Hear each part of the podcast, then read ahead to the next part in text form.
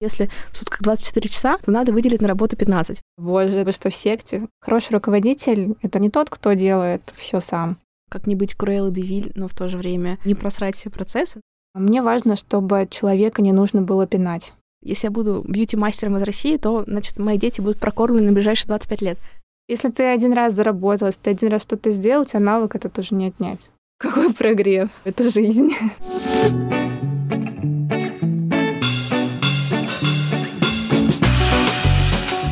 Всем привет, это подкаст «Возле фикуса» и я его ведущая Динара, практикующий терапевт и автор телеграм-канала «Ноет Ковчег». Устраивайтесь поудобнее. Сегодня я пригласила в гости Диану Ильясову, основательницу салона красоты «Небо 7 Студио», первой школы фигурного катания для взрослых «Высота». Диана также блогер и вообще всячески вдохновляет на лучшую жизнь.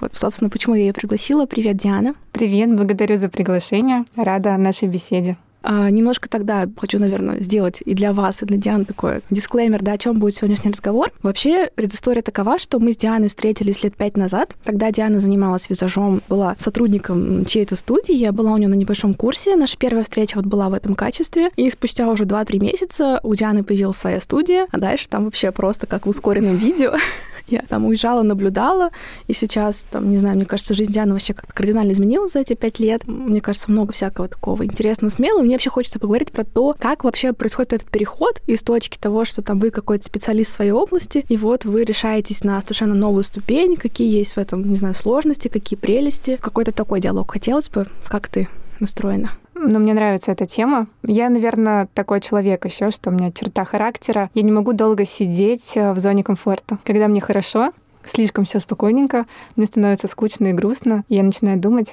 что же такое бы интересное добавить в свою жизнь, новых каких-то забот, целей, челлендж какой-то себе создаю. Потому что, конечно, либо я такая, либо я верю в это, поэтому у меня так. Но мне кажется, в зоне комфорта рост невозможен, поэтому я ставлю себе какие-то новые-новые задачи, проверяю себя на прочность, так сказать. Не всегда это получается, э, но по итогу больше да, чем нет. Мне даже так интересно, да, вот э, проект с ребенком это пока что самая сложная твоя задача из всех. На самом деле, нет, наверное, проект с ребенком, мое материнство это больше про заряд энергии. Там я заряжаюсь, а в работе я как бы эту энергию растрачиваю в хорошем смысле. Даже так вот интересно, да, мы сегодня точно поговорим про навыки делегирования, и, ну, вероятно, это сильно помогает в материнстве. Безумно, да. А, Наверное, в первую очередь мне помогло качество, и тоже моя какая-то внутренняя работа, что я избавилась от гиперконтроля над ситуациями, над людьми, и благодаря этому научилась делегировать спокойной душой. А вообще, ну, долго это было, трудно это давалось тебе? Да, мне кажется, я на своем опыте прошла все возможные стадии, когда ты контролируешь, пытаешься или делаешь вид, что контролируешь всех и вся. Особенно, когда ты создаешь свое дело, мне кажется, каждый начинающий предприниматель сталкивался с тем, что он и уборку сам делает, и экономику сам ведет, и сотрудников сам нанимает, зарплаты рассчитывает. А я еще же и визажистом работала очень долго, прям до декрета своего. То есть я совмещала себе два направления. Это руководителя. У меня тогда еще в какой-то момент уже стало перед декретом при этом две студии, два салона красоты, большая команда, и еще у меня клиенты, запись была на полгода вперед. Еще я преподаватель. И при этом я еще пыталась все контролировать, всех контролировать, все проверять 10 тысяч раз. И мне кажется, это меня до какой-то внутренней сильной тревоги довело. И даже не сколько до тревоги, сколько до выгорания сильнейшего. Эмоционального. У меня была такая усталость. Я вот с такой усталостью вступила в декрет э, в беременность свою, и я даже была благодарна, что вот у меня такой процесс, как токсикоз случился, что я просто лежала, наконец отдыхала и смогла расслабиться. И как раз вот в этот момент я стала учиться делегировать. Потому что я понимала, что с ребенком я уж так не смогу. Слушай, ну да, так, конечно, нас иногда организм сваливает и без повода, да, просто чтобы это тело уже как-то отдохнуло, если оно никак да. по-другому не слышит. Ну и давай тогда, да, так немножко сделаем шаг назад. Вот, собственно, момент, да, когда ты была визажистом, поделюсь, ну, на мой взгляд, прекрасным визажистом. Благодарю. Тоже, мне кажется, это важно, да, что мне прям очень запомнилось. Ну, такая, правда, очень ну, теплая какая-то энергетика. То есть, когда ну, я вот приходила к Диане, у меня было ощущение, что я какая-то, значит, очень красивая от природы. Все вокруг невероятно красивые от природы, а Диана просто, как бы, ей нравится это вот чуть-чуть разглядеть и подчеркнуть. А тут просто важно сказать, что, ну, в то это было лет пять назад, и вот в моем родном городе точно еще были какие-то студии красоты, там, ну, как салоны красоты, где какие-то злые женщины со смоки айс на все лицо, а, значит, презрительно осматривали своих клиентов и, ну, всячески давали понять, что вообще что-то здесь пошло не так. И поэтому прям это было вау, классно. Кажется, что ты как бы привнесла вот эту какую-то идею, да, клиентоориентированности вот в свое дело. Вопрос такой, да как вот этот переход происходит? Вот ты делаешь свое дело, тебе нравится, ты в этом хороша, и ты такая, мне нужен там следующий этап. Много ли сомнений вообще? Как это было? Если честно, в моем опыте лично внешняя ситуация вынудила меня уйти в свое плавание. Я работала в найме, и я такой достаточно преданный человек, ответственный человек. Если бы ничего не случилось, я бы, мне кажется, еще 10 лет работала, потому что если мне как бы все устраивает, ну, наверное, только вот какое-то качество, когда из зоны комфорта хочется выйти, но я как-то себе челленджи и там находила, и поэтому меня, в принципе, все устраивало. Но там случилась ситуация некрасивая, э, не хочу углубляться, ну, просто меня не меня подставили, а как бы обманули на деньги, это было все очень некрасиво. Мне стало просто неприятно туда приходить, и я месяц так продержалась, потом я поняла, что у меня уже моральное состояние, я так люблю эту работу, и в какой-то момент я поняла, что как будто бы я уже не хочу туда ходить, не хочу видеть этих людей, и это уже стало отражаться на моей работе, и вот тут, конечно, я стала переживать. И я поняла, что в какую-то другую студию в найм я идти не хочу, э, надо работать на себя, потому что когда ты работаешь в найме, ты все равно работаешь с ценностями другого человека, кто это создал. А в моей голове ценности были другие, и подход я видела совсем другой. И как раз-таки вот то, что ты до этого подсветила, что я за естественность, почему, в принципе, я считаю, мы выстрелили очень сильно в свое время, что я не делала вот эти вот черные какие-то макияжи. Я всегда хотела просто сделать какую-то нежность, и была этим цена клиентам. И многие даже говорили, визажисты другие, которые работали в других техниках, что «а где тут макияж-то? За что люди деньги платят?» Вот. И получается, я вот осталась в такой ситуации, что либо я иду вперед, либо я стою здесь на месте. Ну и мне тогда мой будущий муж сильно поддержал. Он сказал, все, давай, хватит уже топтаться, иди дальше, у тебя все получится. У меня не было никакого плана, как вот сейчас все говорят на курсах, вам нужно сначала бизнес, план составить, все риски просчитать. Нет, вообще ничего не считала, бизнес-плана не было. Плюс у меня была там арендная плата всего лишь на месяц вперед, то есть я просто рискнула. Боже, какая поддерживающая мысль. Просто я тоже такой человек, я, ну, мне как-то там вот я слушаю какие-то свои там всякие внутренние вибрации, импульсы. Это ну, называется словом неадекватный, да, в быту, но так почему-то все эти попытки настолько счастливее заканчиваются для меня, чем рациональные вообще какие-то конструкции. Согласна с тобой полностью. Самые большие ошибки я совершала, когда я свое сердце не слушала. Вот. И я так поступила в университет на, на 6 лет. Это. Да.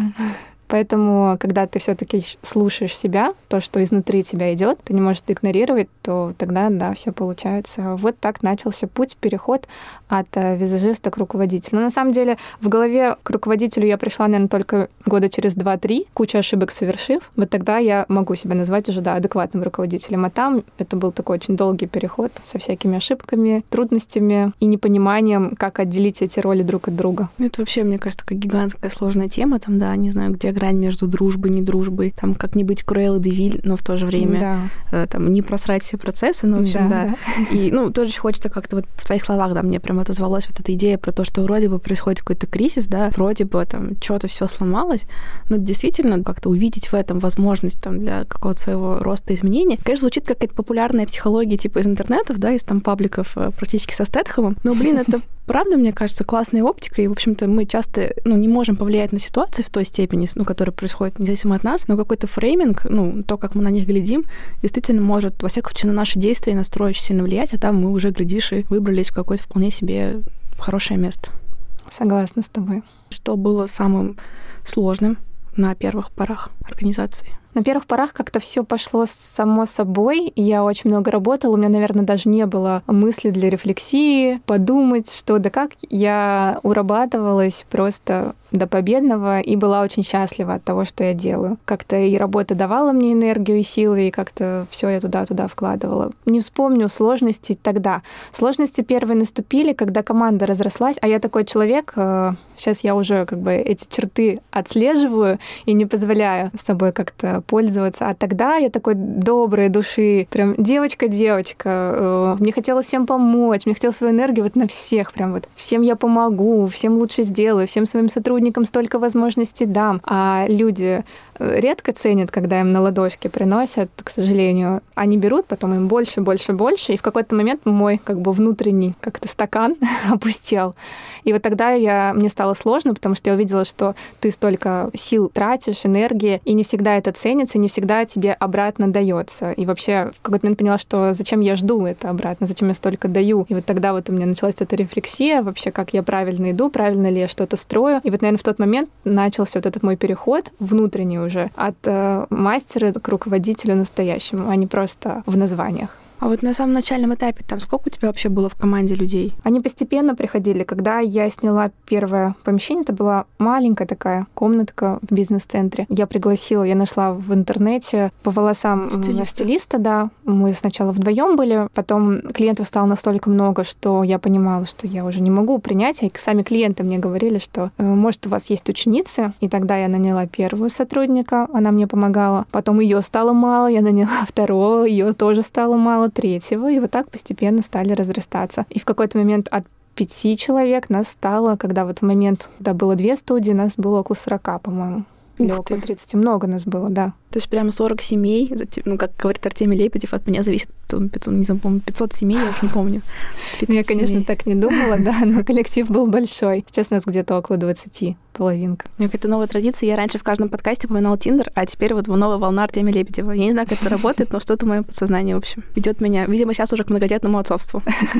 Слушай, а вот, э, ну, если бы там, вот ты говоришь, да, не было там бизнес-плана, там, вот если бы ты сейчас такая вся уже напитанная новыми знаниями, да, вернулась в тот этап, ну, это никому не нужно, понятно, но если так пофантазировать, а там, что бы ты сделала иначе? Я бы начала сразу считать экономику. С самого первого дня считать цифры. Стала считать цифры я прям хорошо, только где-то года через полтора-два. Угу. Надо считать сразу все-таки все расходы, доходы, чтобы это был не только девчи, девчачий такой, скажем, девчачье милое дело, чтобы это был сразу настоящий бизнес. А как тебе кажется, могло бы это как-то там, не знаю, перегрузить, перенапугать, передушнить так, чтобы вот э, не проросла это? Возможно. Вообще сложно разговаривать в контексте бы. Угу. Не знаю, как бы все это было. Я очень ценю свой путь и знаю, что ну, мне так хочется, мне так легче верить, что все, что было, это не случайно, из, из всего я извлекла урок, поэтому я бы не знаю, как было. Мне нравится, как было у меня, мне нравится, что стараюсь учиться на своих ошибках э, и исправлять то, что было не так. Ну, тут я тебя поддерживаю в этом плане абсолютно. Я уж так просто про какие-то гипотетические штуки, и мне тоже какая-то идея про учиться на чужих ошибках. Ну, какие-то, может, супер общие вещи, типа там, не знаю, не лезть пальцами в розетку, ок. Угу. Ну, насколько, не знаю, сладкие и важны наши собственные ошибки, какой, ну, совершенно разные выводы же все делают. Конечно. Поэтому слушать чужую оптику — это такое, мне кажется, дело. Ты говорила про подсчет финансов, мне хотели спросить, как тебе кажется, а вот эта идея ну, учета вообще того, что происходит, там в домашней экономике, там, не знаю, одного человека, это тоже какая-то такая важная штука, как вот ты чувствуешь? Мне кажется, это важно, но не нужно на этом зацикливаться. Потому что, понятно, на первом этапе сложно сразу работать в плюс, нужны большие вложения. И, конечно, если ты будешь видеть еще параллельно свою экономику, где там не окупается, не окупается, не окупается, и концентрироваться, фокусироваться только на этом, возможно, у тебя просто руки упадут, и тебе не захочется продолжать. А, возможно, да, возможно, не видя это, не концентрируясь, ты видишь что-то другое. Просто я же веду такие небольшие бизнес-завтраки для девушек, у которых тоже есть какие-то свои бизнесы, салоны. И я просто наблюдаю, что ну, каждый практически приходит с тем, что дошел до какой-то точки, там не ведется экономика, и вот как раз-таки, когда ты немножко чуть-чуть вырастаешь, без цифр начинается хаос. Что так интересно, да, потому что у меня нет никакого бизнеса, но я как-то вот даже просто, будучи обычным человеком, ну, прямо вела учет доходов, расходов, как-то, ну, мне, мне как-то так, ну, понятнее, мне даже просто любопытно смотреть на всякие там графики, статистики, куда что ушло, как там растет доход. В какой-то момент я такая, надо, чтобы он был в разных кучках относительно, ну, то есть в таком небольшом каком-то формате. И когда человек может прям бизнес вести без этого, я такая, ну, это вау. Я искренне восхищаюсь, наоборот, теми людьми, которые вот умеют вот так свой доход контролировать, а, оценивать, отслеживать. У меня муж такой, и, а, а я вообще полная противоположность. Никогда этим не занималась, не Это же айтишник. Что за айтишник без таблички в Excel? Это вообще что-то. Деньги на ветер. Да, вот он, я, ему, я его в шутку называю человек-табличка.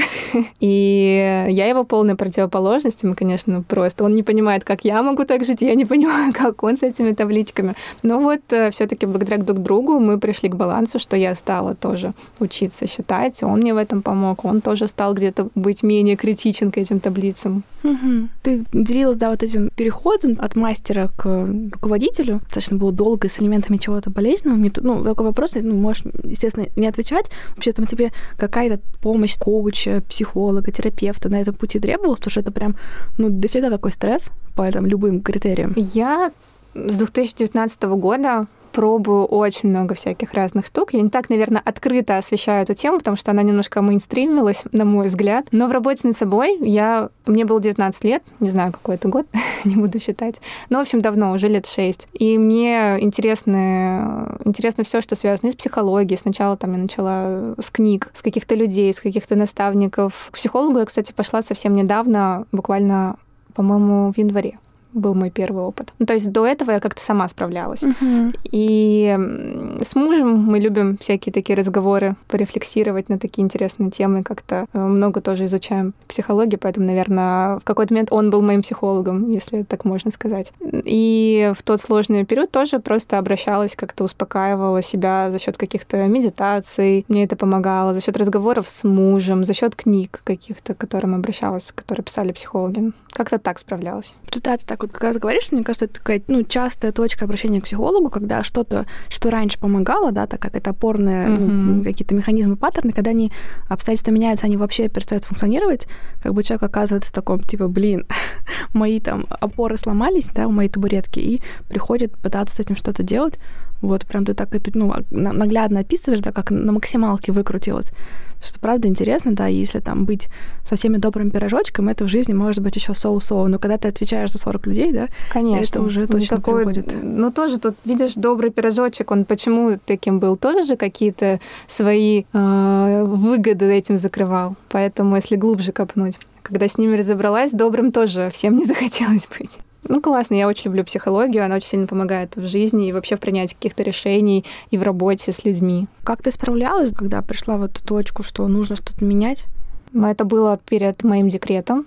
Я тогда еще не знала, что это у меня был как раз такой период, все навалилось. Карантин, две студии, аренда, зарплаты, записей в один день стало ноль, хотя были на полгода вперед, люди в страхе, ты в непонимании, что делать дальше, на тебе большая ответственность. Плюс я еще не знала, что я беременна, у меня э, гормоны начинают вообще куролесить, мне плохо, я думаю, что это из-за работы, э, мне хочется плакать, смеяться, беситься, и то есть вот в такое состояние достаточно сложно было. Плюс я понимаю, что как раньше уже вести невозможно, нужно менять, но были дни, когда я просто, мне было так плохо, я уж не знаю, от работы это от токсикоза или все вместе, но я лежала на кровати, не хотела вставать. Вот я думала, что я была уверена, что я в глубокой депрессии. Тогда я еще не знала, что я беременна. И вот когда я, конечно, узнала, что я в положении, я прям выдохнула. Но как-то вот справилась э, я не знаю, может быть, вообще мысль о том, что я теперь могу отдохнуть немножко, сбавить темп, мне тоже помогла остановиться и немножко как бы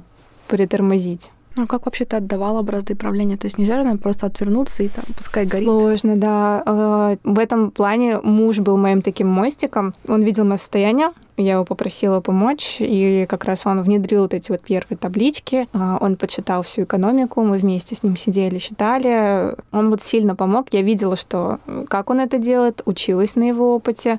Он мне все объяснял, там, как считать такой показатель, как считать такой показатель. И у меня мама же перешла со своей работы бухгалтера, на которой он 20 лет работала, к нам. И из-за того, что я маме доверяла в плане финансов, я как-то за эту сторону была спокойна. Плюс мы внедрили эти таблички. И как как-то это все очень спокойно, вот этот вот мостик произошел, насколько это возможно.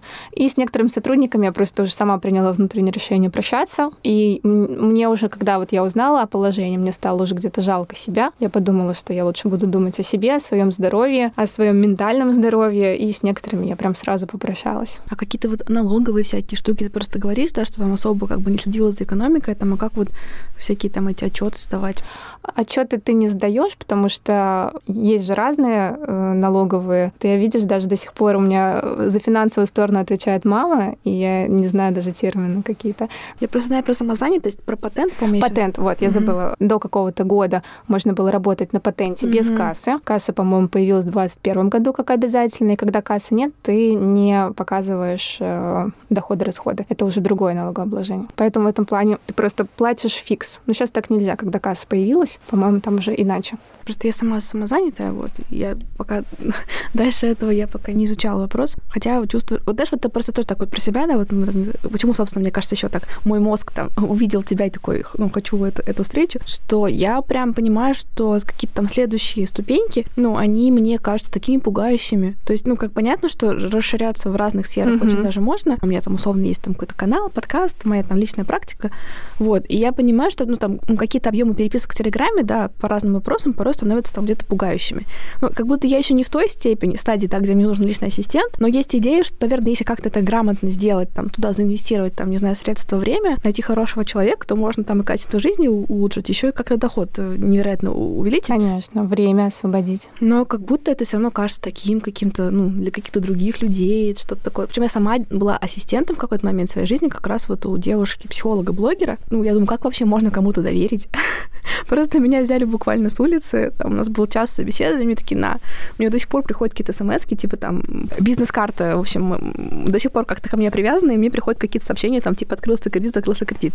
Вот. И думаю, как вот так беззаботно? В общем, не знаю, это так, мне кажется, супер сложно. Ну, здесь ты просто, наверное, сам решаешь, какую зону ответственности ты готов дать тому или иному человеку. Но я лично для себя определила, что хороший руководитель — это как бы не тот, кто делает все сам, везде все успевает, а тот, кто умеет а, делегировать на хороших для этого людей. Как-то вот этот твой навык, да, там такой внутреннего HR, он исходно был, или ты как-то его, не знаю, прокачивала? Я думаю, что это все вместе, что-то на уровне интуиции ты чувствуешь. Для меня всегда в сотрудниках важны ценности. Я не раз это говорила, что обучить человека чему-то, когда у него есть хорошие ценности, сделать из него классного сотрудника вообще не сложно. Гораздо сложнее там взять какого-то профи с ужасными ценностями, противоположными мне, и пытаться из него хорошего сотрудника слепить. Поэтому тут как-то интуиция, плюс сейчас уже какой-то опыт. Слушай, ну про ценности, конечно, да, это вот как раз к вопросу, типа там хорошие, плохие, это, конечно, такое, ну, черно-белое ну, мышление, да, да. да, да. Но действительно, то есть бывают в компаниях супер разные ценности,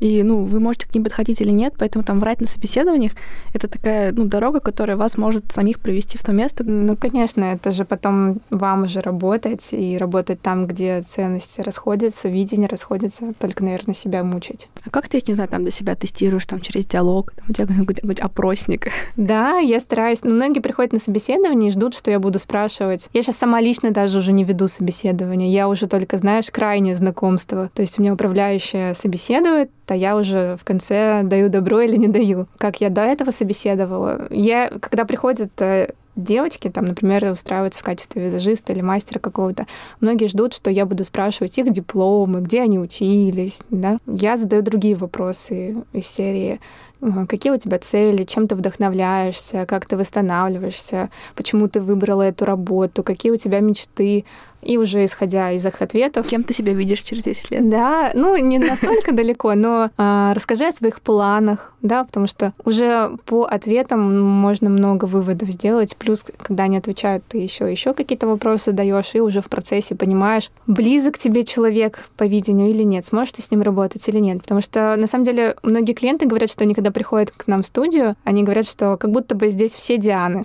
И, наверное, это вот потому, что я стараюсь подбирать людей, близких мне по ценностью. И когда выбираем нового сотрудника, нам очень важно, чтобы коллектив его принял, и коллективу было комфортно. Угу. Ну и, соответственно, новому человеку тоже. Все, как бы ты сформулировала, какие ценности для тебя, ну, вот в этой работе, во всяком случае, на первом месте? А, мне важно, чтобы человека не нужно было пинать и контролировать. То есть мне важно, чтобы человеку ты дал задачу, и ты был бы спокоен за ее реализацию. Мне важна доброта, доброе сердце. Я не знаю, как это описать. Ты просто чувствуешь, что человек с добрыми помыслами или человек ну, лицемерный, например, да, или он за какой-то выгодой сюда пришел. А мне важно, чтобы человек в первую очередь любил. Он шел не за деньги, не за какими-то сверхожиданиями, чтобы человек любил то, что он делает, и был отдающим. То есть он был готов вкладывать свое время, свои знания. Только в этом случае очень очень быстрый рост происходит. А вообще какая-то корпоративная культура, вот что-то такое там ты у себя создавал? Ну, может быть, не прям так по методичке, да, как бы оно родилось само, и ты уже там впоследствии понимал, что, о, это наша корпоративная культура.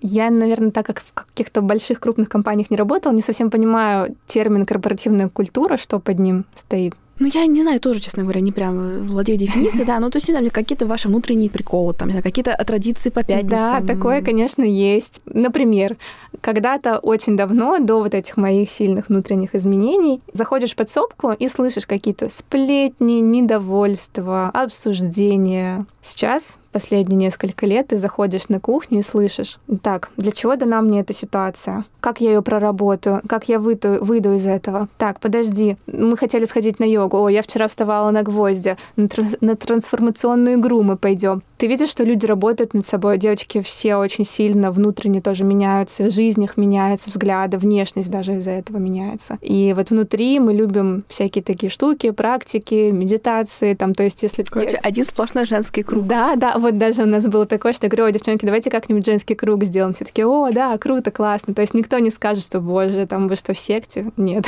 Господи, подышать маткой в хорошей компании, да, это вообще да, лучшее. Да. Вот это к нам внутри неба. Слушай, здорово. Говоришь, что было сложно, да. И, ну, мне просто правда, вот это как бы звучит же легко, там, да, вот я, ну, типа, проснусь с утра и буду человеком, который теперь, значит, там, думает о себе. И все равно же это грань. Там, вчера ты там, словно был такой более дружеский с коллегами, да, а тут нужно менять. Или там, не знаю, какой-то кейс, когда кого-то повышают, и он становится там, не знаю, руководителем отдела, где раньше он там, ну, карифанился с, угу. с ребятами. Вот вообще, как с этим быть, как эти роли, правда, разделять? Вот, ну, как ты это видишь? А, есть девочки, с которыми я дружу, как бы на работе мы работаем, и за пределами мы реально подруги мы прям четко для себя определили, что мы учимся разделять эту грань и не смешивать. И мы обе проговорили, для чего нам это важно. Не знаю, насколько на 100 100 получается, но то, что а, мы можем друг другу там по работе сказать что-то, что не так, и точно никто не обидится и не затаит обиду там, и не будет из-за этого переживать, это сто процентов. И при этом мы можем там пойти дома попить вино, с мужьями, ну, как бы такое есть. А с остальными девчонками мы со всеми, в принципе, в хороших отношениях. Не скажу, что мы все друзья, но очень классные, теплые отношения, искренние. Но при этом я чувствую уважение, чувствую какую-то грань. Ну, наверное, я сама где-то за какую-то грань не пускаю девочек. Но при этом я чувствую большое доверие к себе, которое я сильно ценю. Угу. Как ты думаешь, у кого риски выше, да, вот в этом, ну, грань там, дружить с подчиненным там или руководством, для кого риски выше, для подчиненного или для руководства? Ну, и просто такой спонтанный mm-hmm. вопрос. Не задумывалась об этом, если честно. Наверное, для обоих это... Если ты не умеешь разделять работу. Вот мы же с мамой, например, тоже работаем моей. Но на работе мы не мама и дочь. Мы прям как, как это, два партнера, можно так сказать. То есть я могу где-то замечание сделать, и я знаю, что она как бы не будет это там носить в себе долго и еще что-то. И также она где-то может сказать, где я не права, я не буду там думать, уф, мам, там ты меня обидела, потому что на работе мы не про это. А так риски, если ты не умеешь это разделять, то риски, наверное, для обоих сильные. Угу. Я вот так тоже пытаюсь, пытаюсь для себя тоже прикинуть. Мне все-таки, наверное, кажется, что риски выше для подчиненного, потому что в любом случае у него, ну, не знаю, у него начальник один условно. Ну да, тоже верно. У начальника согласна, их много, да. да. Да. И Хотя понятно, что для всех есть какие-то в этом сложности. Просто у меня, наверное, был пока опыт. У меня вообще никогда не было в подчинении людей. То есть я там максимум была каким-то, не знаю, участковым врачом в какой-то период своей жизни. У меня была там, ну, медсестра, которая условно там как-то помогает. Но для меня это вообще супер, на самом деле, странное чувство. Мне вообще невероятно представить, что у меня будут люди. Ты говоришь слово подчиненный, у меня сразу внутри какое-то сопротивление. Да, да. Я не считаю, что вот это подчиненный. Ну, такое очень нет канцелярское, конечно, слово, да. согласна, да. Почему я всегда говорю, мне даже этот вопрос в Инстаграме часто задают, я всегда говорю, наша студия, мы, мы. Угу. Я никогда не говорю я, моя студия. А, как Артемий Лебедев. Да? Потому что без команды тоже, ну, ну что без команды? Благодаря команде тоже большие результаты. И я не отделяю. Я просто считаю, что у меня есть качество, что я могу взять ответственность за людей и как-то их вести по какой-то своей интуиции. И если они за мной идут, я могу нести какую-то там ответственность. Э, и риски, да. Да, и риски, соответственно. Но вот этим я отличаюсь. Но команда, она тоже дает результат большой, и за счет команды мы развиваемся, работаем. Поэтому Поэтому меня стригернуло даже это Слушай, слово, ну, я заметила. правда, да, я, мне кажется, классное замечание, да. Но я просто еще почему, мне кажется, у меня так это все тоже болезненная тема, потому что я из медицинского университета. Мгм. Это место, где в целом субординация, это, ну, наверное, ну, это отчасти объяснимо, да, то есть приемная, там, хирургическая и вся эта экстренная фигня не место, да, где можно общаться э, всем короче, выражать свое мнение там и дискутировать. То есть там нужна какая-то, не знаю, почти военная где-то, короче, Мгм. конструкция. Вот, и там прям много было такого очень жесткой субординации, без объяснений, без всего. И в универе самом в отношении к студентам от преподавателей не- нередко как-то, в общем, выражалось. И я поэтому мне вообще в этой всей структуре, что снизу, что сверху, да, вот тоже ужасные слова, мне совершенно не прикольно, хотя вот сейчас же там это горизонтальное управление и все такое. Вот. Мне кажется, сейчас э, новое поколение должно поменять. Мыслит не на арабе, да, Да, да, да. а сверху, снизу. Ну, слушай, ну, хотелось бы, да. Ты же мне младше, сколько сейчас тебе лет? Мне сейчас 25-26 через месяц. То есть у нас разница сколько? Ну, 2-3 года. Вот ты уже чуть ближе к этому золотому там вообще поколению чувствующих детей. Возможно, хотя вот у меня сестренка, ей 15 лет. Я прям вижу, что они еще круче. Прям восхищаюсь их мыслями, их подходом, их отношению к жизни. Очень крутые дети сейчас. Потому что, я думаю, их уже немножко другие родители воспитывали. Ну и жизнь, да, Да. немножко другая, конечно. Хочется верить, что какой-нибудь обратный вираж, вираж не произойдет. Даже боюсь эту тему начинать, да. Да, так что я предпочитаю оставаться. Да- да- Даже если в иллюзии, что все к лучшему, то я имею право на такое оформление. И Мне как-то легче стало, когда я себе столько пыталась объяснять в связи с внешними ситуациями. Я решила, что пока я могу делать мир вокруг себя лучше, я буду на, этим, на этом концентрироваться. Все, что я могу от себя делать, буду делать вокруг себя. Хотя бы так я буду помогать. убираемся на своей лужайке и улыбаемся соседям. Ну В да. принципе, это уже достаточно много. Какие бы там вызовы, да, которые происходили у тебя во всей этой твоей там истории развития, ты бы еще там, может, отдельно выделила? Но у меня был такой тоже момент, когда это выгорание случилось. Я жила своей профессией визажиста, очень много чего в этой профессии достигла и получила. И в один день я проснулась поняла, что ненавижу свою профессию. У меня вот это вот выгорание, видимо, усталость сопроводилась тем, что я просто не хотела брать в руки кисти, э, хотела сидеть дома, закрыться от всего. И я два года не работала как визажист, и многие меня, мне кажется, не понимали, как так, ты так любишь и так ненавидишь. Я сама-то себя не понимала. И, наверное, только недавно я пришла к тому, что всегда должен быть баланс. Нельзя тоже уходить куда-то в гипер, все взваливать. И сейчас, вот когда особенно я стала мамой, я прям очень четко слежу за своим балансом, потому что материнство для меня сейчас первостепенное, где-то в- я на 60% мама, на 40% все остальное, пока малыш маленький.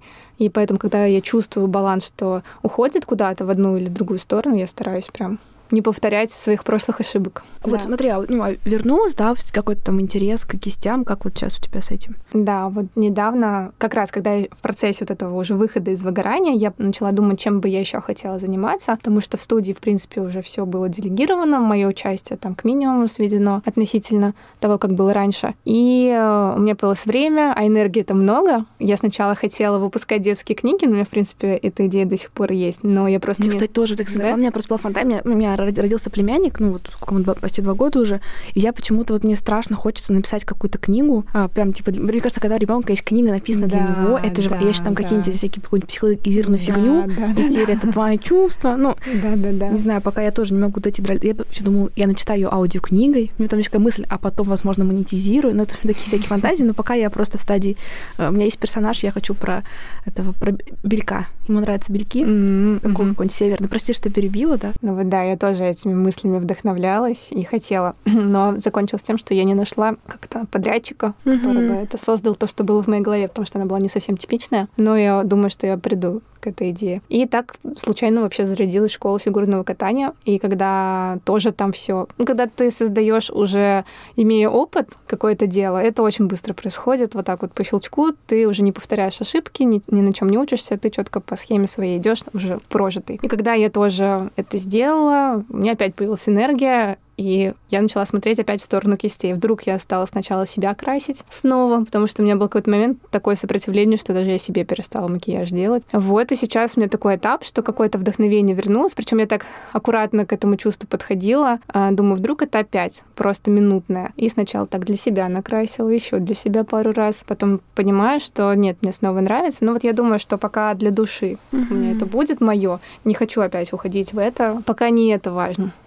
Слушай, ну правда, просто даже каким-то там протоколом там грани эмоционального, да, официальным, то есть там есть там какой-то стадии, там на финальной стадии уже считается, что уже к этому делу никогда не вернуться, там нужно, не знаю, уходить в хороший санаторий там на полгода минимум, а потом уже изобретать себе новое дело, потому что эти типа нейронные дорожки уже mm-hmm. все сожжены навсегда. Серьезно? Что, ну, во всяком случае, с такой информацией сталкивалась, поэтому да, рада, что там у тебя как-то восстанавливается. Ну, правда, мне кажется, так легко что-то передавить, вот, ну, так какая-то, особенно если творческая деятельность, просто у меня тоже, если начинаю как-то на себя там наседать, там какие-то контент-планы, давай пиши чаще, там, и то есть, ну, когда какие-то у меня были договоренности, там, ну, какие-то я брала, ну, не сильно много, но какие-то там взаимные сотрудничества, рекламы вот для телеграм-канала, я понимала, что у меня уже такое просто, ну, как будто превращается то, что я люблю, в какую-то рекламную площадку, где я должна просто разбавлять между договоренностями какими-то своими текстами. И вот в таком ну, удушающем состоянии, вообще ничего не хочется делать. Я прям вот договорилась с собой, что, типа, все, в этом году я ни за какие деньги ничего не беру никогда. Даже не то, чтобы это было много, мне, конечно, было что-нибудь, типа, не чаще, там, ну, одного-двух раз в месяц. Но даже это меня просто как-то выворачивало вообще наизнанку. Мне кажется, творческие люди, они немножко... Хотя я уверена, что творчество есть в каждом из нас, но если в тебе его там, например, чуть больше, чем другого, то у тебя немножко душа такая подвержена вот таким воздействиям mm-hmm. внешним. Я понимаю, о чем ты говоришь. Надо бережно, да, потому что даже то, что вы любите, если это есть каждый день, может, короче, вызывать какие-то страшные последствия. Мне так еще просто даже интересно, да, вот про, ну, визаж, это же тоже, ну, очень большая область, да, то есть, не знаю, много куда можно расти, развиваться. Вот как ты вот описала бы, может, да, какие есть сферы, какие возможности, там, что для тебя еще осталось не открытой сферой, ну, вот если есть какое-то такое. На самом деле сфера потрясающая. Я всегда говорила, говорю, буду говорить, что просто обожаю эту сферу. Огромные возможности она дает. Это работа про людей. А здесь, конечно, нужно любить людей для того, чтобы работать в этой сфере. А развиваться можно в разных направлениях. Можно создавать свою косметику, можно проводить обучение, можно создавать свои кисти, какие-то сопутствующие штуки. Можно работать с клиентами, можно ездить с мастер-классами, можно развиваться только в онлайне. мне кажется, я, наверное, вообще все сферы попробовала. Единственное, я не дошла до косметики, но это было очень близко. Ко мне уже пришли с предложением по поводу создания кистей и готовы даже были инвестировать. Тут такая логистика. Пэм! Нет, там было так, что это как раз, если не ошибаюсь, было в момент э, моей беременности, и мне просто уже ничего mm-hmm. не надо было. Что даже не подумала, его даже в голове, почему-то я забыла про этот сегмент, про создание своей косметики. Ну, я, честно говоря, так, положа руку руку на сердце, не сказать, что сильно вообще в этой сфере что-то интересуюсь и знаю там, не знаю, условно, вот знаю, что есть Сердар Камбаров и что он из Уфы. Угу. Я причем это знала лет шесть назад, вот так вот, что вот есть какой-то, значит, этот. Потом я открыла YouTube, а он там на интервью какой-то, по-моему, Надежда Стрелец, и там оказывается, что его знают уже сто лет вообще все. Он да, там красит да, да. Собчак и за какие-то миллионы рублей. И я подумала, вау, в общем, короче, Уфа наша, она просто, ну, мы Богата с Дианой из Уфы. талантливых людей, да. Да, поэтому да как еще говорят, вторая, вторая тампа, что ли, Уфа, из-за большого количества рэперов. Ну, у нас, да, у нас на самом деле насыщенный такой культурный перегной, короче, в нашей земле. И, допустим, то, что сейчас вот ты называла, да, у меня еще просто в голове было гримы, да, то есть когда уже такое типа арт э, искусство. Мне просто одноклассница как раз вот э, таким занимается, я прям, ну, была впечатлена, то есть она еще какие-то такие хоррор-мейки делала. И мне кажется, тоже так прикольно про то, что там условно вот есть там визаж, да, и, ну, есть какое-то там более стандартное представление, да, вот человек там нашел себя вот таким углом, там, неординарного, там вообще какие-то себе делала супер вообще, я не знаю, невероятные какие-то образы, каких-то участвовал в конкурсах, и это же тоже, да, какая-то отдельная еще гигантская область во всем этом. Мне кажется, когда ты делаешь то, что ты любишь, это чаще всего определено на успех.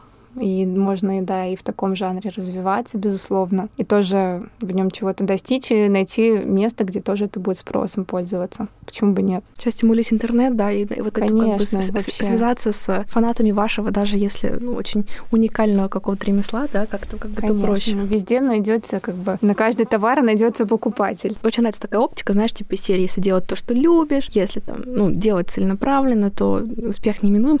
Даже если это не так, но мне кажется, в большинстве случаев все-таки скорее так. Как бы это тоже не звучало мейнстримно сейчас, да, но я в этом убеждена. Когда ты делаешь то, что ты любишь, это совсем другие эмоции, совсем другие силы, другое количество энергии. Ты готов вкладывать гораздо больше mm-hmm. времени, сил. Ты готов инициативу вкладывать. И не нужно пинать. Ты просто летишь, ты не замечаешь время. И мне кажется, из-за этого у тебя и результат есть. Согласна с тобой, да. И как-то, мне кажется, ты на косяки, да, ну, по-другому реагируешь. Ты на ошибках так не зацикливаешь. Ты думаешь, ну, не получилось, ладно, сейчас еще раз попробуем, потому что мне это нравится. Ну, согласна. Короче, я всячески одобряю. И да, это, конечно, может быть нелегко найти то, что вам там именно подходит, проект, это может быть куча попыток, но зато, типа, у вас будет интересная биография. Конечно. Просто я лично, типа, что только я не делала, я варила кофе в Нью-Йорке, я, не знаю, была фармбредом, я в какой момент занималась шугаринг, кстати, я впервые вообще это озвучиваю в прямом эфире. После США я приехала и решила, что на всякий случай надо владеть шугарингом, потому что если меня закинет э, ну, куда-нибудь куда-то в зарубежье еще раз, э, если я буду бьюти-мастером из России, то, значит, мои дети будут прокормлены на ближайшие да, 25 лет. Ты, будешь пользоваться успехом. Да, и в какой-то момент, помню, до него был период, когда я работала участковым терапевтом, и там у меня был промежуток между ординатурой, я вернулась в США и уезжала в ординатуру в Петербург, у меня там было что-то 5-6 месяцев, я думаю, ну, надо заработать денег. И я работала, ну, типа, занималась шугарингом, и мне был, работала участковым терапевтом. И, если честно, мне было это был самый жуткий период в моей жизни, потому что я что-то решила, что, типа, если в сутках 24 часа, то надо выделить на работу 15. И я еще там, типа, бежала вот участкового терапевта, там были какие-то приемы, потом я ходила по домам, и все это как там вечно задерживалось, наслаивалось, а у меня уже были клиенты, я туда-сюда бегала, и в какой-то момент я просто поняла, что я пришла с работы, и мне хочется... А, я посмотрела на нож, подумала, ну, хочется вставить его себе в ногу. Это был единственный момент в моей жизни, когда я такая, типа, вау, вот так это работает. То есть это такое, мне так больно внутри, что мне уже хочется ну, в общем, я потом, по-моему, уволилась с должности участкового терапевта, там мне хватило на 4, что ли, месяца, вот, но это был интересный период, я поняла, что, конечно, экстенсивный путь развития экономики — это не очень круто, надо как-то двигаться в сторону интенсивного, вот, но даже ну, из, из интересного, я даже когда работала вот, тем, как бьюти-мастером, да, занималась шугарингом, я прям помню, что мне, типа, мне, ну, мне нравилось там с девушками общаться, там, мне нравилось как-то вот условно, ну, не знаю, какие-то комплименты им делать, то есть мне хотелось, чтобы они как-то там ушли ну, смысл какой-то более добрый о себе, там, я не знаю, там даже в своем теле, может быть. И вот прям мне это было в кайф. И я такая, ну, эту часть я оставлю и пойду работать терапевтом. В общем, да, ну, это была такая информация. тебе этот опыт, да, нужен был пройти. Шугаринголог. Поэтому, да, ищите, и когда-нибудь обязательно найдете. Вот я прям в это тоже сильно верю. Я вот, мне кажется, даже, мне кажется, у меня подкаст во многом про это. То есть мне нравится искать людей, которые что-то такое свое делают, вообще пофиг что, но их это прям, ну, как бы впирает, вдохновляет, и мне прям вот нравится их как бы вот выцепить, привести сюда и сказать, смотрите, можете и патологоанатомом быть, можете делать визаж. Ну, мне кажется, все эти люди просто практики. А, меньше думаешь и больше делаешь. Ну да, и слушаешь немножечко. И себя, и других. Ну, лучше себя, конечно, в первую очередь. Себя, да, это сто процентов.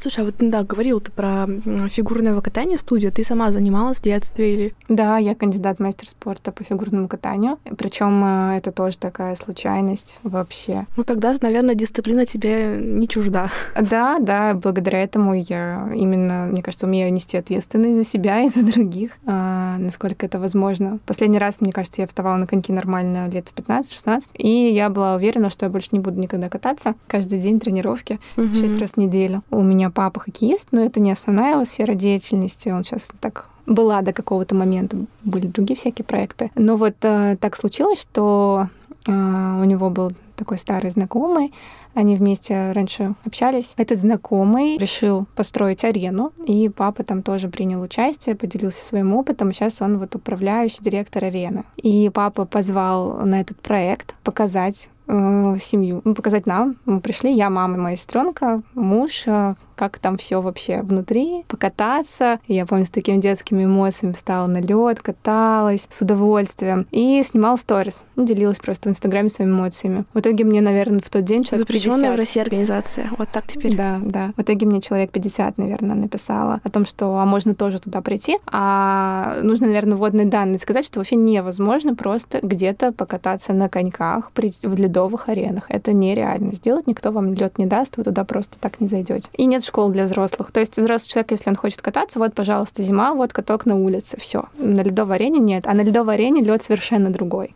много тогда мне людей написало, я подумала, а почему бы не провести какую-нибудь разовую тренировку со своими подписчицами. Я уже делала какие-то такие встречи, я думаю, вот встреча на льду, и я проведу тренировку. Ну, я не тренер, но поделюсь там теми знаниями. Вообще прошло супер. На первую тренировку пришло, по-моему, 20 человек, на вторую 30, и с каждой тренировкой спрос был только выше и выше. А мой сразу предприниматель включился, и я такая думаю, ну, а что бы не создать, если есть возможность. И потребность. Да, если есть спрос. То есть идея сама ко мне случайно пришла, и вот прям на глазах аудиторию быстренько за месяц. Мы сделали школу, я сразу свою команду подключила, с которой мы в студии работали. И вот так все родилось. И, и причем мои сторис, если посмотреть, кажется, что это какой-то супер такой продуманный прогрев.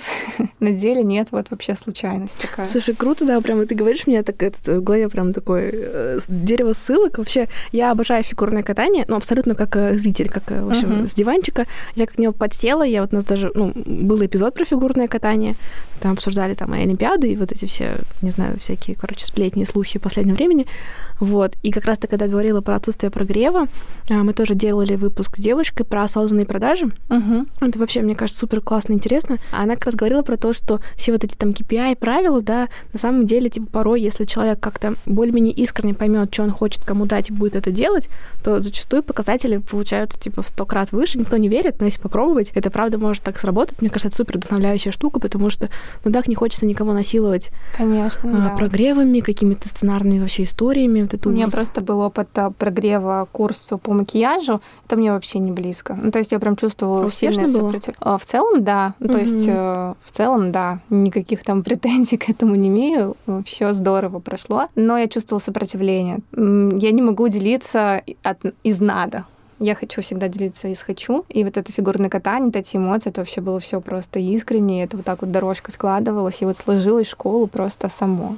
Угу. Потом я а, обедала со знакомой, она говорит, блин, такой классный прогрев был, кто писал? Я говорю, какой прогрев? Угу. Я говорю, это жизнь. Ну, тоже такое слово, да. все таки правда же, какие-то интуитивные вещи бывают в жизни. Там иногда вы, правда, там что-то увидели, вам стало интересно. Это же не всегда прям какая-то такая запланированная злостная акция. Конечно. И недавно вот к слову о том, что почему ты только зритель. Вот многие нас только смотрят фигурное катание и даже не думают, что как бы даже не могут представить, что вот я выхожу на лед и ну, я работать не... Я видела, как они там работают. Мне да. это вообще, это, мне это абсолютно неинтересно. Но вот недавно у нас даже были показательные выступления первые девочки. Слушай, круто. А какие там нужны какие-то специальные сложные коньки там или как? А нет, ничего, можно даже на прокат у нас взять, просто желание прийти. Угу. И прям даже с нуля, даже если вы никогда не стояли на коньках. А там а, хореография, ФП, там что-то такое есть? У нас было ФП, Просто сейчас сезон заканчивается, мы его пока убрали, потому что у всех появились огороды, дела. Почему сейчас межсезонье? Да, да, да. Все да. в Дубаях, и, и да. а ваши на огороде. Да. Ну как, нет, на отдыхе. Кто-то, может быть, как это, я даже не знаю, может, я неправильно говорю, в, Дуб- в Дубаях или говорить? А, я не знаю. Просто я слышала, что не за это как-то могут жестоко высмеивать в интернете. Ну, ну, простите, если что.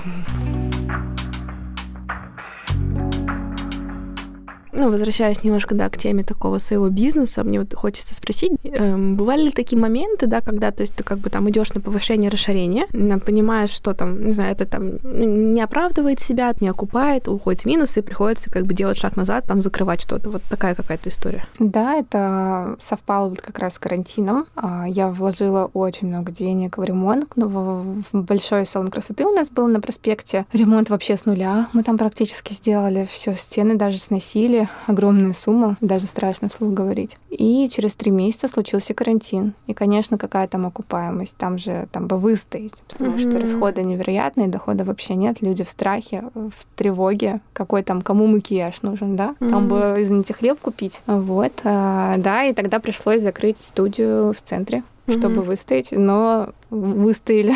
У вас, получается, было сколько студий в тот момент? Две. Две. Одну закрыли, а потом? Да, да. Потом я в декрет ушла, мне вообще не до этого было. И вот мы сейчас снова вернулись в центр. Как вообще вот это пережить? Ну вот мне просто правда вот это ты такой да растешь себе вверх, да вверх, вверх. Нормально. А, на самом деле надо просто проще к этому относиться. Ты же там не корову проигрываешь, не знаю, как сказать. А если ты уж идешь и строишь свое дело, ты должен быть готов к риску. Ты сегодня там у тебя какая-то сумма стабильности и так далее, а завтра случается карантин, ты в минусе, тебе нужно людям что-то платить, людям что-то говорить, людей поддерживать, а ты сам как бы в страхе сидишь, но ничего берешь и делаешь. А, ну, только карантин пережили, сейчас нынешняя ситуация, но тоже она, конечно, на бьюти-сфере сказалась. Но уже знаешь, как такая стальная закалка, ты просто уже смеешься и думаешь, ну ладно, и с этим как бы справимся, что делать-то. Угу. Самое ценное это опыт. Господи, там заработал. Если ты один раз заработал, если ты один раз что-то сделал, у тебя навык это тоже не отнять. А приходилось тогда сокращать сотрудников? Вот когда Конечно, да. карантин был, да? Да, приходилось. Но вот даже сейчас случилась ситуация. Мне на фигурном катании пришлось сократить коллектив. Мы очень хорошо росли.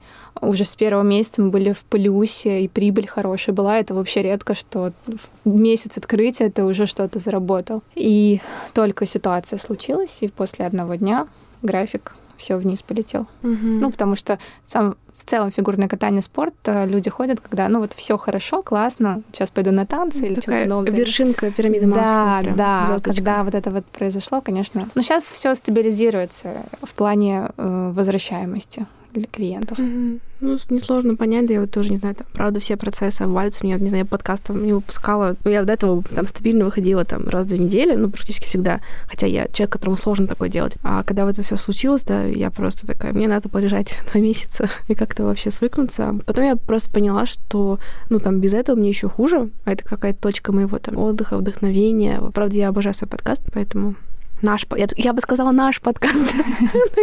Но я, я пока что одна это все делаю. Ну, в смысле, нет, есть, есть. У тебя же есть монтажер. Да, да, Олеся, это наш подкаст. Вот.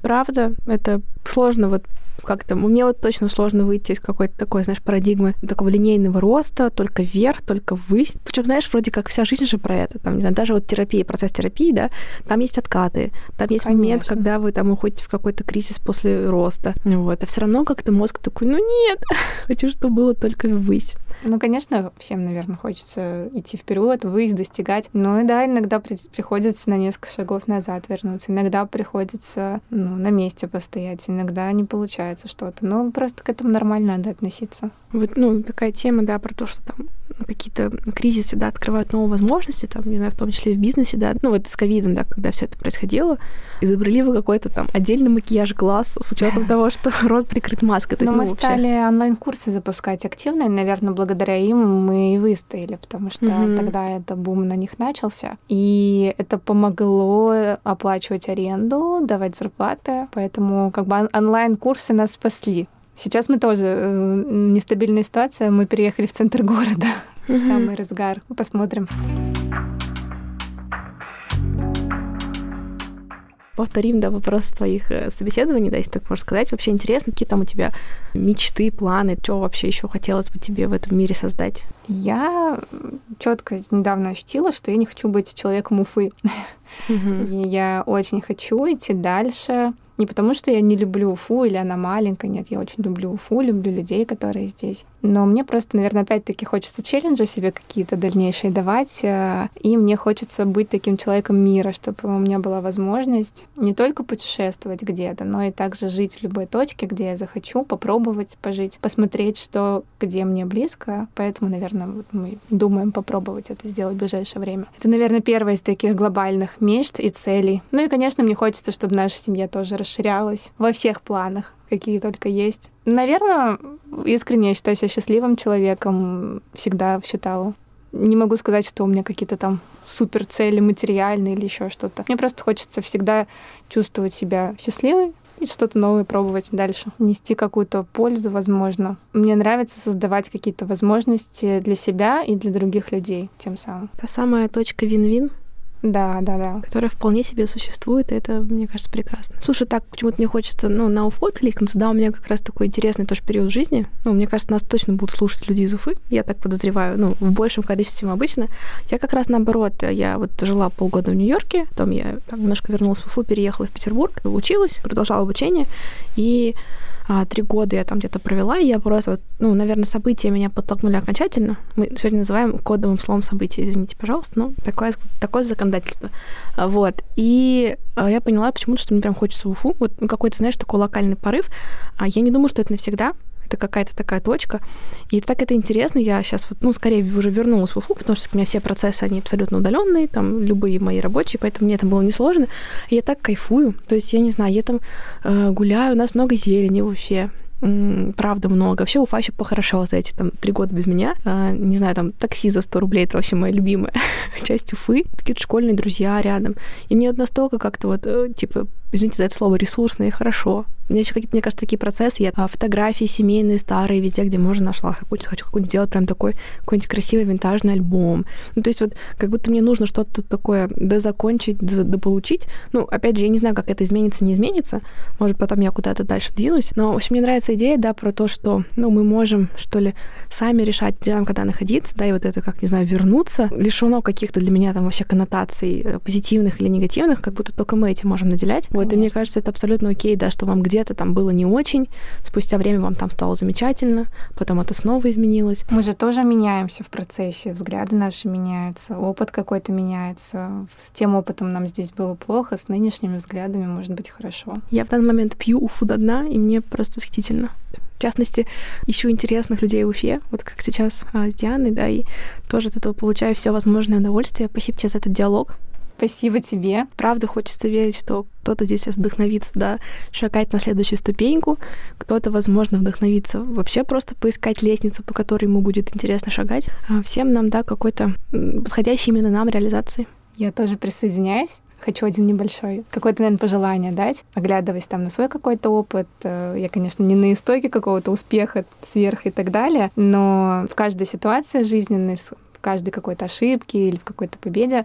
Больше всего мне помогало то, когда я слушала себя, свое сердце, поэтому я искренне желаю не слушать других, не искать опору вне, вне себя, искать опору внутри, находить ее, слышать себя, и тогда обязательно все будет получаться. Прекрасной ноте мы будем с вами прощаться. А, с вами была Динара. Диана. Хорошего вам дня. Не забудьте полить цветы и подписаться на наш телеграм-канал «Возле фикуса». Там мы выкладываем ссылки на все упоминаемые материалы, интервью, книги и так далее. Там все это сможете найти буквально через пару дней после выпуска. Слушайте нас на Яндекс Музыки, Apple Podcast, ВКонтакте, Spotify, везде, где найдете. Ставьте